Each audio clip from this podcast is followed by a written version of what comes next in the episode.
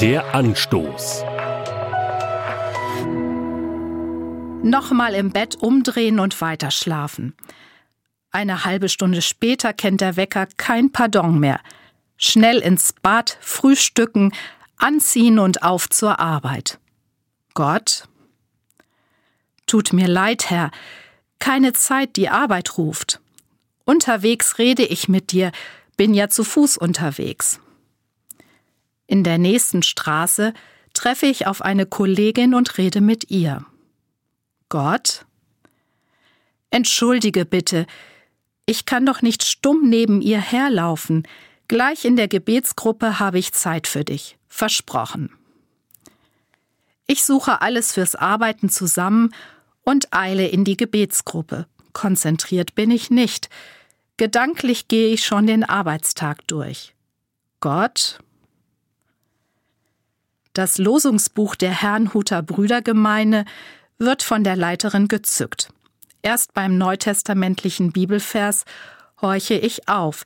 Er steht im Jakobusbrief Kapitel 4, Vers 7 und lautet: Ordnet euch Gott unter.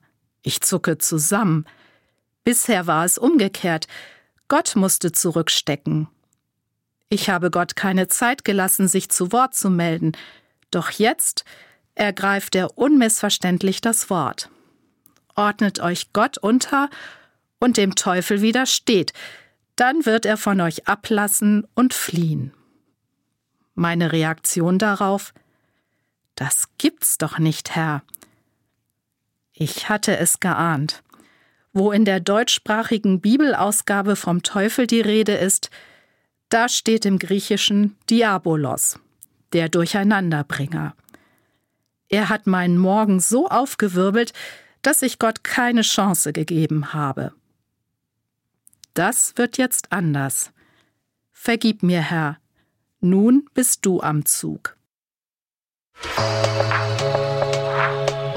Der Anstoß, auch als Podcast auf erfplus.de. ERF Plus. Tut einfach gut.